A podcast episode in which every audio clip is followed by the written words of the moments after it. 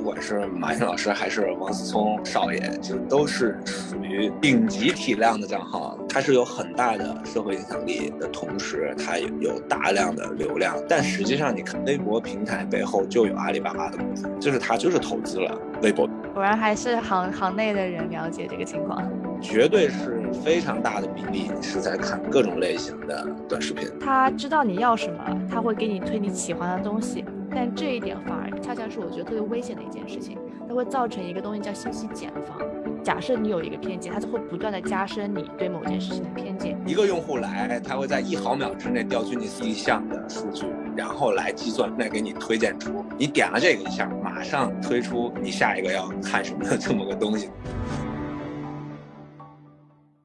Hello，大家好，欢迎回到北美金视角，我是坐标上海的 Brenda，我是坐标芝加哥的 Ellen。欢迎大家收听北美金视角。啊，最近其实最火的在美国的一件事情就是这个 Elon Musk 高调收购了这个 Twitter，对吧？就是以，然后同时呢，马斯克又恢复了这个川普在 Twitter 上被封的账号，那我们这川王就又可以继续 啊，这个 发表各种各样的言论了。其实美国近啊近几年就是说，往马斯克和川普都是啊。就是相当于有网红属性、大网红属性的两个啊企业家，嗯，就是我不知道说啊国内有没 有这样的类似的人，但我觉得这都是一件很神奇的事情，因为一个网红性的人买了一个网红平台，就是一个 Twitter，他自己在这个平台上有拥有这个拥有这个所属权，他可以讲任何话，而且保证自己的号不会被封掉，就我觉得这个还挺有意思的。嗯，Brenda 怎么看？我觉得。国内的真正的企业家可能还是整体比较低调的，不会说，呃，他们有有，比如说像董明珠也会去带货啊，等等啊，嗯，但可能自己去在自己的平台或者说在别人的平台里面，呃，去买下来某一个平台，并且高调发言，这种情况还是比较少的。像你刚才说的那种，像 Trump 之前被推的封的时候，他其实自己做了一个那个媒体平台嘛，那现在看来他好像不应该做，他他就可以回来推的了。那是不是这两家 有一些小有没有什么合谋？对，这肯定是个阴谋论啊，但的确会。的确会引人遐想啊！就作为一个普通吃瓜群众，还是会想说，哎，这到底是意味着什么？就如果说这两个，一个在科技界，对吧？一个在政界有如此影响力的两位啊大网红，或者说大的 influencer，他们的联手会意味着什么？那当然，对于这样的一些顾虑，我们相信很国内的一些从业者啊，包括一些行业观察者啊，也会有一些自己的思考吧。那所以说，我们今天又非常荣幸的请回到了我们 On Move 呃 On Move。呃，这个文化公司的合伙人 Alex 来回来继续跟我们分享，说他对不管说传统媒体、传统媒体也好，还是新媒体也好，未来的挑战和瓶颈，以及他所期待的一些机遇。欢迎你，Alex。呃，Hello Hello，我是 Alex 啊，澳梦文化的合伙人，很高兴跟大家在一起来讨论一下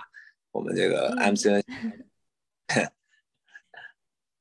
好呀，那我们其实就着上一期节目，我们也其实也提到了一些些，呃，对于呃 MCN 这个行业，对于公司，对于从业者未来的一些呃挑战和瓶颈是什么？那从你的角度看，现在最大的一些呃这个行业所面临的挑战啊是有哪些呢？以及我们可能会有哪些应对方式？嗯，我觉得我我先从刚才你们聊这个 Elon Musk，包括。来来收购这个 Twitter 这个事情来聊的话啊，其实你们刚才说这种反而比较少，实际上还是有的。虽然可能没有像国外那么高调，但比如说呃马云老师，就是他自己 微博账号其实是有大量粉丝的，然后他在微博平台嘛，然后他也是一个千万量级，他每次也会在自己的个人账号上去有一些发声啊，但实际上你看。微博平台背后就有阿里巴巴的股份，就是他就是投资了，嗯，微博。果然还是行行内的人了解这个情况。对，所以会 把账号去做到就其他的平平台去发声嘛，他都会选择在微博，因为他背后其实都有这种，呃，就是他作为一个，哎，他作为一个企业家，他对自己的企业，万达有吗？万达虽然没有，但是你想，他王思聪本人也是一个相当于在微博上现象级的体量的账号。虽然现在因为某种对吧，某种原因已经不再，就是已经没有办法再再去继续去发生了。但是实际上，呃，从微博平台刚刚我说的，不管是马云老师还是王思聪少爷，就都是属于。顶级体量的账号，就是他都是，就有点类似于川普和伊隆马斯克那种量级的，就是他，他是有很大的社会影响力的同时，他有有大量的流量，就他可以用这个平台去发表一些言论吧，就是会影响到，就是影响力蛮大的。嗯，实际上，嗯嗯。其实有一个衍生的问题，就是，呃，其实我们也看到了一些大博主或者大网红跟一些平台的结合，比如说马斯克是单方面收购了，对吧？那会不会像您说的微博，他自己去签一批素人或者签一批博主，然后去广泛的推这些博主的内容，或者说用微博自己的这个平台给这些博主提供更好的这个支持？然后互利互惠，会你觉得会有这样的这这样的情况已经有了吗？如果有的话，或者未来会不会有呢？呃，首先它肯定是已经有了，因为就像说，就是你马上就能想到，这个微博作为一个平台，它肯定有一些它自己的资源和优势，它当然会利用自己的这些优势来变现。我比如说像微博平台，它自己有自己的 agency，就是它整个的 VQ 啊系统啊，然后。就他自己有自己的广告投放的一个渠道，他也是一个很大的广告公司。他这个广告公司可以直接对客户，然后拿到预算来投放他自己平台的里面的一些博主。然后他如果有了这个资源，他当然会自己去签约一些，就是优先投放他自己培养的签约博主，就形成自己就是 MCN。然后微博自己有一个之前很大的 MCN，就叫大眼娱乐吧，这应该就是微博自己要么就是全资，要么就是控股的一家 M C N 机构。然后它就是一个明星经纪公司，它有很多的艺人啊、博主啊的签约。然后就像你刚才说的，就是它利用自己的这个优势，它已经每个平台多多少少都会有类似的。嗯嗯再问一个问题，如果是受平台控制的，啊，或者说某一个 MCN 机构是由平台方投资的，相当于是平台是作为一个主导权存在的这样的一个情况下，对于内容的风向把控，是不是也会有一些我们所谓阴谋论里的啊控制呢？我觉得，嗯，呃，它作为平台也好，MCN 也好，它可能对于它的。内容它可能会有一些策略啊，然后包括本题上的一些倾向或者一些顺应现在，比如说什么东西比较火的热点，这些导向性的会有啊。但是实际上，呃，重更多的限制的话，目前来看比较少。就是平台本身一般不会对这种呃方向性的东西会有一些，就是它它的决定权应该说不在它平台本人的手里吧。更多的可能，这个怎么说？是因为我们有看到说，不断的有新闻出来啊，说，哎，某一个政策对于 MCN 的公 MCN 的行业要进行规整，或者说对平台要进行一些规范，这个是的确存在的吗？发生了什么呢？呃，我觉得可能是这个，其实还是国家的一些监管的机构，可能针对一些。社会的热点的现象问题，像比如说之前的，比如明星的天价片酬啊，然后包括大量的这种主播啊、博主啊，会有一些可能在这个政策的边缘啊，一些擦边球的行为啊，包括带货直播的一些呃税收啊，就是这种在法律的这个框架体系内，可能产生了一些。热点的现象，所以监管部门会有一些新的规则，比如说，呃，不鼓励粉丝，要鼓励粉丝理性消费啊，不想要这种当年的这种非常不理性的这些粉丝的一些疯狂的行为，比如说去疯狂的灌水啊，去刷量啊，去谩骂呀，然后包括一些呃主播他会有一些在直播过程中有一些擦边球的行为啊，我觉得这个都是还是。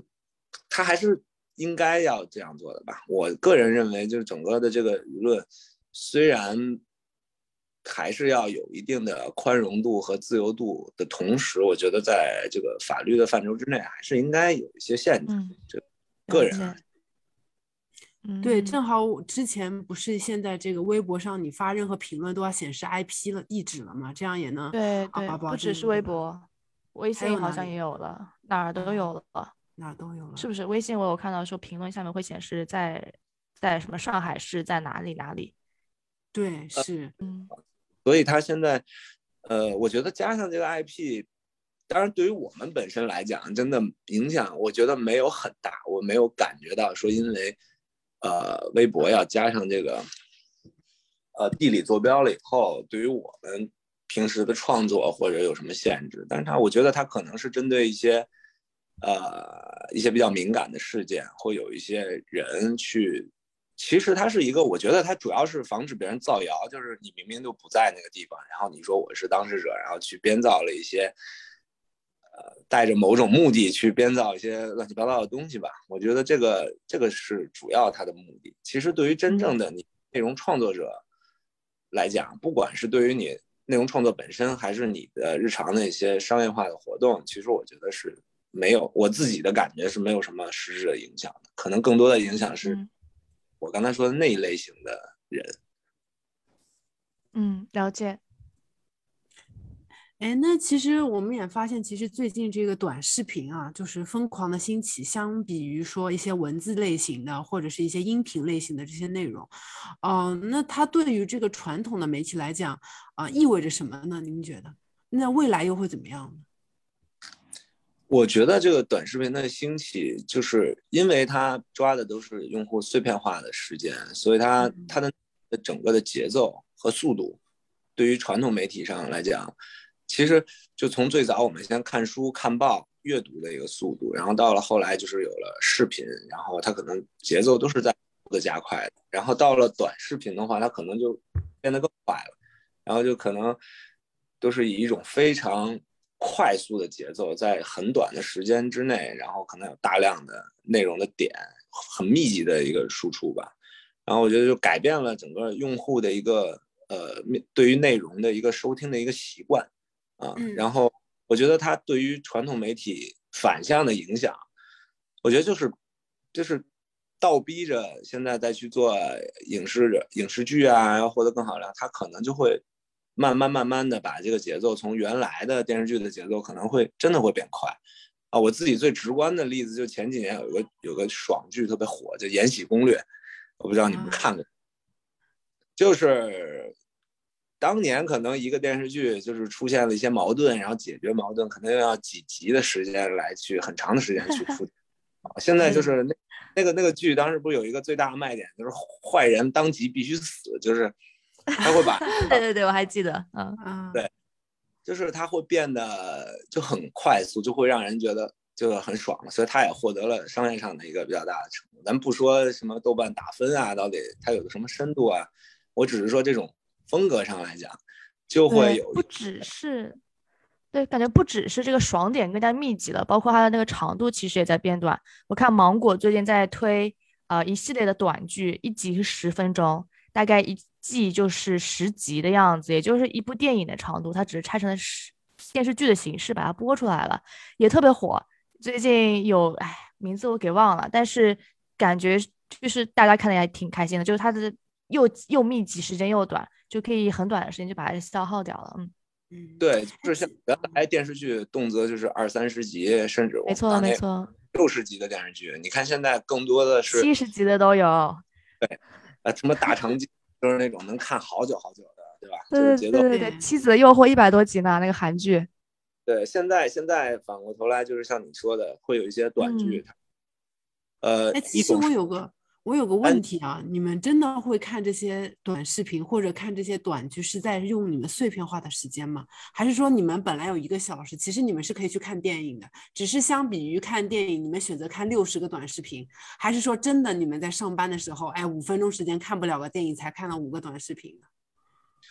呃，我觉得这个最简单就是最直观的啊，就是我不知道你们现在还有没有，就是坐公共交通的时候，就比如说在地铁里。你现在在台湾时间，你只要站在地铁里，你会发现这个地铁车厢里边百分之九十的人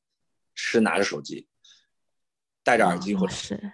嗯，然后大家就可能在在这种通勤的路上，全部以在各个平台看各种类型的，对对吧？就像原来可能通勤大家就是听听歌，啊，可能那个时候。陪伴是音乐，但是你看现在基本上大家都是端着手机在看，嗯，啊，基而且你说有也确实也有，在这个看电影和看那些长视频的电视剧的有，但是你会看，绝对是非常大的比例是在看各种类型的短视频，就是这个这个就非常的直直观的感受才能感受到啊，因为。传统媒体就是当年的那些长长长视频，它的应用场景其实是大家下班了以后，呃，吃饭或者吃完饭以后的那个很很固定的睡觉的那两三个小时之前，基本上长视频的应用场景，电影院是另外一回事啊。我说的比如电视剧啊、综艺啊，它就是奔着的体量就是大概一到两个小时，因为大家平均吃完饭到睡觉，可能就是这时间，但是现在。嗯，不一样了，就大家有很多额外的时间去看，但是就像你说的，他可以选择看一个综艺节目或者电视剧，他也可以看三十个短视频，包括因我不知道你们身边有没有人刷抖音，就是但也经常有人说这个抖音就是一刷会停不下来啊，他就会的确是本人。对，他其实就改变了你的习惯，就你可能这个时间你可以看一部电影的时间。一个多小时，然后有有些人觉得就可能刷了一个多小时抖音就过去了。嗯嗯，哎，那这是不是会意味着说，我们原本呃比较碎片的时间被利用起来了，同时原本用来消费传统媒体长视频或者说文字的时间也被短视频所侵占了，导致说我们未来传统媒体可能就很难再有立足之地了呢？我觉得它首先它肯定是一个竞争关系，因为用户的时间、用户的注意力都是有限的啊。这就像很多传统互联网，大家就是从网站时代也好啊，还是各种 APP 时代也好啊，它一个自己非常重要的它的 KPI 吧，其实就是抢占用户的时间啊。现在其实就是短视频、新媒体和传统媒体，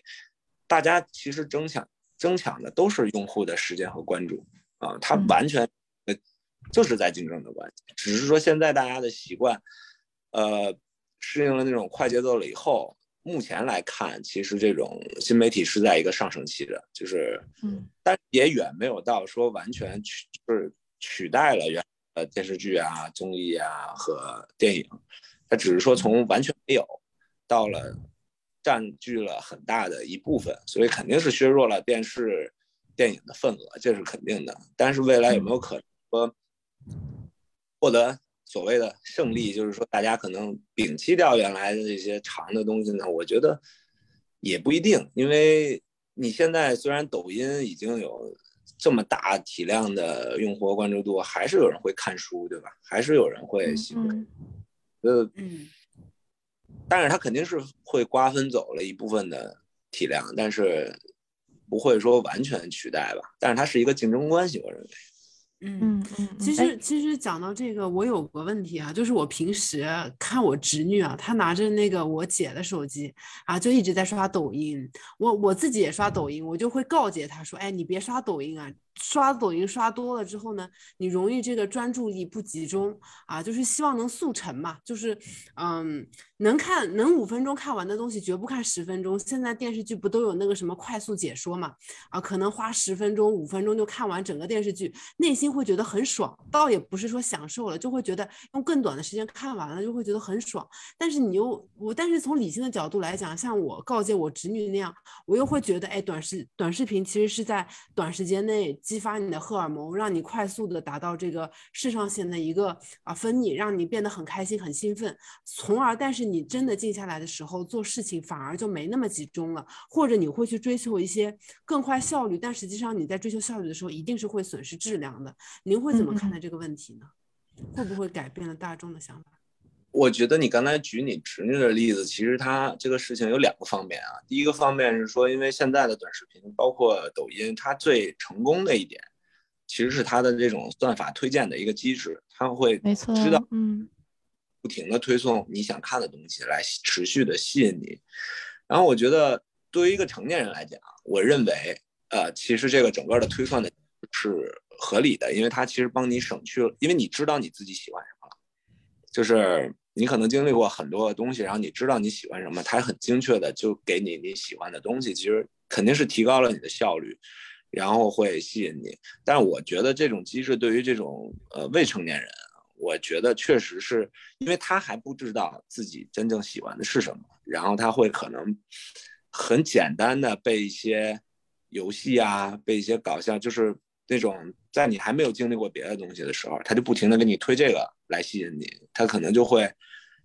呃，影响到他对整个的世界去去去感受其他的内容吧。我觉得，所以对，嗯，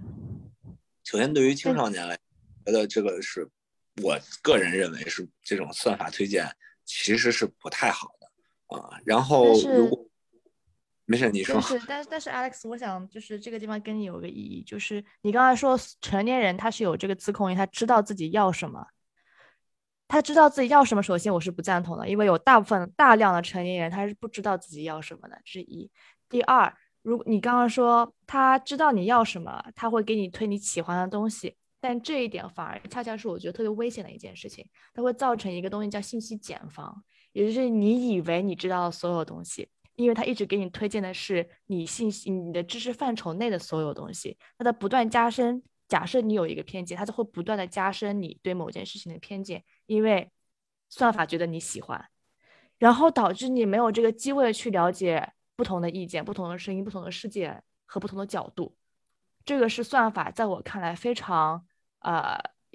值得人去警惕的一件事情。我不知道你怎么去看啊？有没有想过这个角度？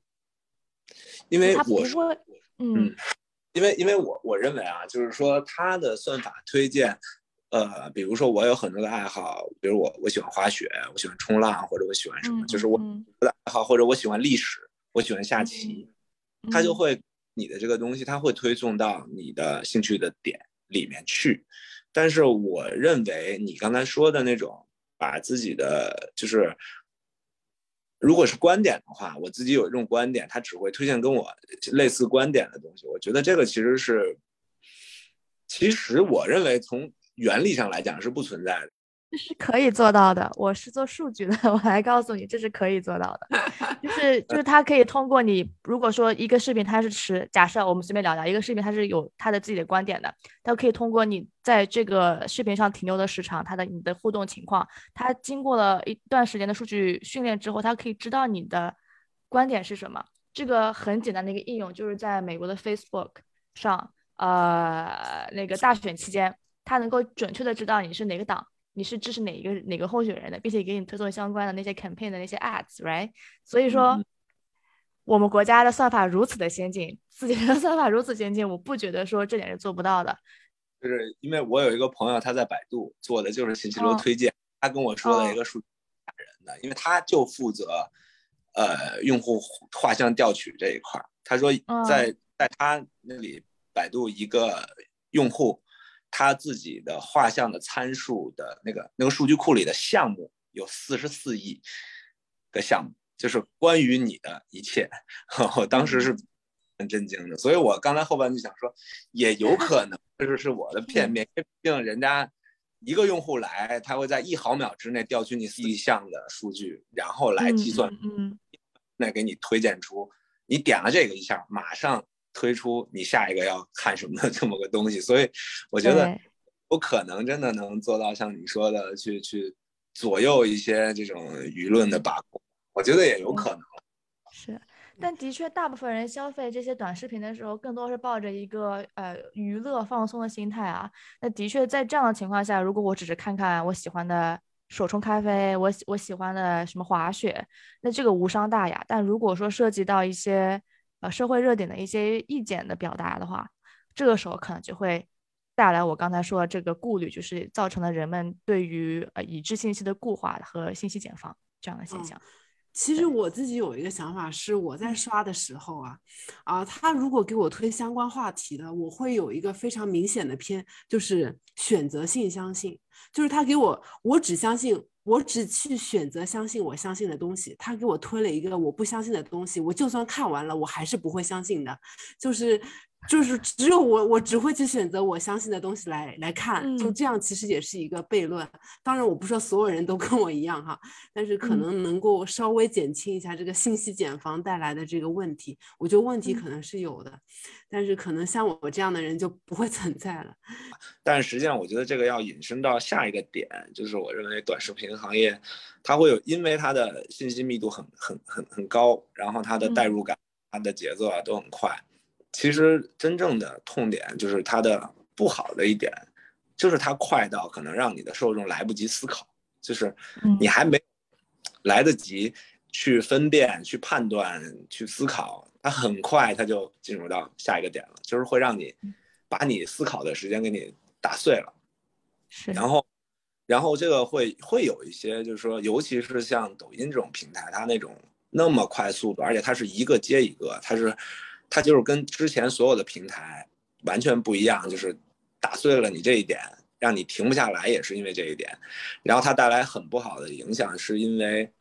呃，它没办法让你，因为你你觉得所有的东西都是快的，但是实际上真正的生活，啊，你一个人的成长的过程，你会发现很多的东西是快不了的。就有些东西是，啊，但是有些东西是快不了的，比如说你的你的学习。然后，比如说你你去从事一项运动，你可能从训练，哪怕你就是跑步，你会发现它没有速成，它就是要一步一个脚印去积累，去训练自己。然后包括你去学习某一类型的知识，然后你去掌握一门语言，你会发现它没真正所谓的快速能达到的是没有的。但是这个短视频它它已经让大家所有习惯了，就是就是我看过就等于练过。我不知道你之前这个个蛮火的。就是我看了就等于我我练了，对刘畊宏看一看就觉得自己已经跳过了，就大家都是躺着看刘畊宏的，并不是跳着，对对，然后包括有很多的一些娱乐，也会也会也会有一些，比如说去讲所谓的某一些知识啊，但是它很快，但是你其实你看完了以后，你还没有来得及思考，你你很多的东西你是要沉淀下来，你是要知道啊，娱乐可以快，对吧？我去看一个爽剧可以快。快乐会很爽。当你要去要成长的时候，你自己要去把一个东西做得好的时候，这个东西好的。然后确实，我认为很多的人因为被这个习惯，就是已经带到一个就觉得我不不能沉下心来花一个小时的时间去干某一项什么事情了。但实际上，你的大量的东西都是需要你自己去一点一点的来来干的。我觉得这个可能是一个。有一点偏负面的影响吧。嗯嗯，哎，那我追问一下，如果是作为一个从业者，看到这样的现象，会有哪些举动吗？就或者说鼓励自己的网红去在内容或者说平台选择上做哪些改变吗？嗯，我觉得就是只能说在现有的这个这个趋势下，尽量让自己。内容还是有一定的价值，然后去些就是真正意义上的，不管是呃内容本身啊，还是一些知识啊，一些实用的一些点啊，就是保证你自己的这些会是一些有效的信息啊，有效的内容的同时，我觉得作为这个，因为有很多的人他就是。我我觉得从从业者来讲，我觉得我没有办法去教育用户，就说什么样的内容就是您可以快，什么样的内容你要自己再琢磨一下。我只能说尽量不做一些特别无趣、特别呃那种低俗或者浅显，或者只是为了直击你的荷尔蒙的那种内容吧。就是还是要稍微多一点有深度的、有思考的东西融入到你的内容里面，但是。怎么说能够改变？因为包括我本人，包括我相信，包括你们两位，大家或多或少都被这个自媒体这种快速的时代都会有影响。就是你很难在，但是我们会感谢，就是因为我们的青春期，我们青少年的时候，这个东西还没有那么夸张，所以我们还是有时间去学习和在某一个领域里真正的去思考、去研究的。但是对于未来的青少年，我觉得我也有一定的担忧吧。我还是那句话，我觉得成年人你应该有自己对事情判断啊，就是那个责任是是你自己的，你自己对自己负责。但是对于青少年来讲，我认为可能这个社会或者平台或者就是我们还是有一定的责任和义务，让他们不要被这个东西卷入到，就是影响到他自己的这种成长。我觉得这个是这个社会和这个行业有这个义务。但是我觉得对成年人来讲，你的 这个是你自己的应该要把握的东西。嗯，没错。其实我很同意 Alex 讲的这个，因为这其实之前你原来回答我的这一部分，关于说啊跑步啊应该慢慢学会，或者滑雪，其实是因为基于我们啊我们自己的成长经历，我们知道这些东西是要慢慢来的。但是对于新一代的人，他们可不这么想，他们看了视频，他们第一他们可能都没有看过慢的东西，他们上来就直接看快的，他们觉得这个世界可能就是这样的，但他们没有就是说完全经历过这些东西之前，就。也希望说，而且能不能让 这个内容的这些博主改变，我觉得很难，因为他们靠此为生。如果他们没有能量的输出，其实他们自己是没有办法获取到大家的关注的。啊，说到这个，其实就想要提出这个关于监管的问题。嗯，有很多视频，也就是为了博眼球啊，或者说是吸流量，很多内容是不实的，或者是用一些低趣味的一些内容来去吸引一些人的啊。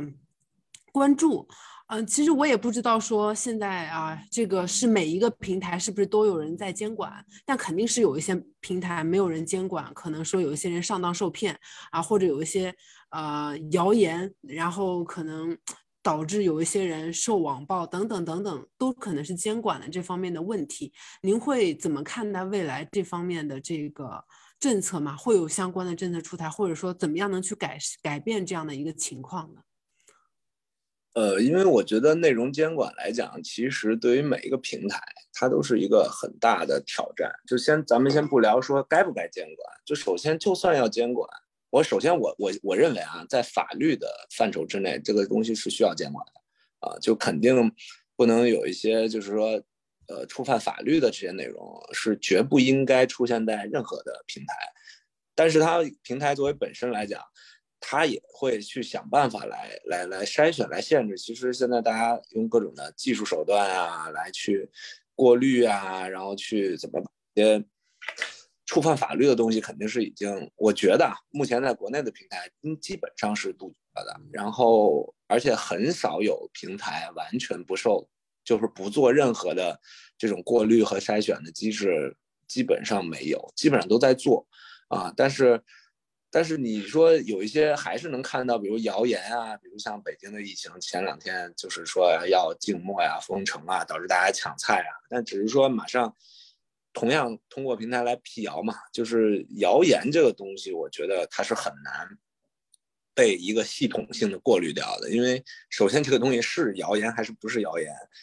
还是需要有人来就是怎么来来判断吧。这个机器很难判断这个东西是不是谣言，我认为。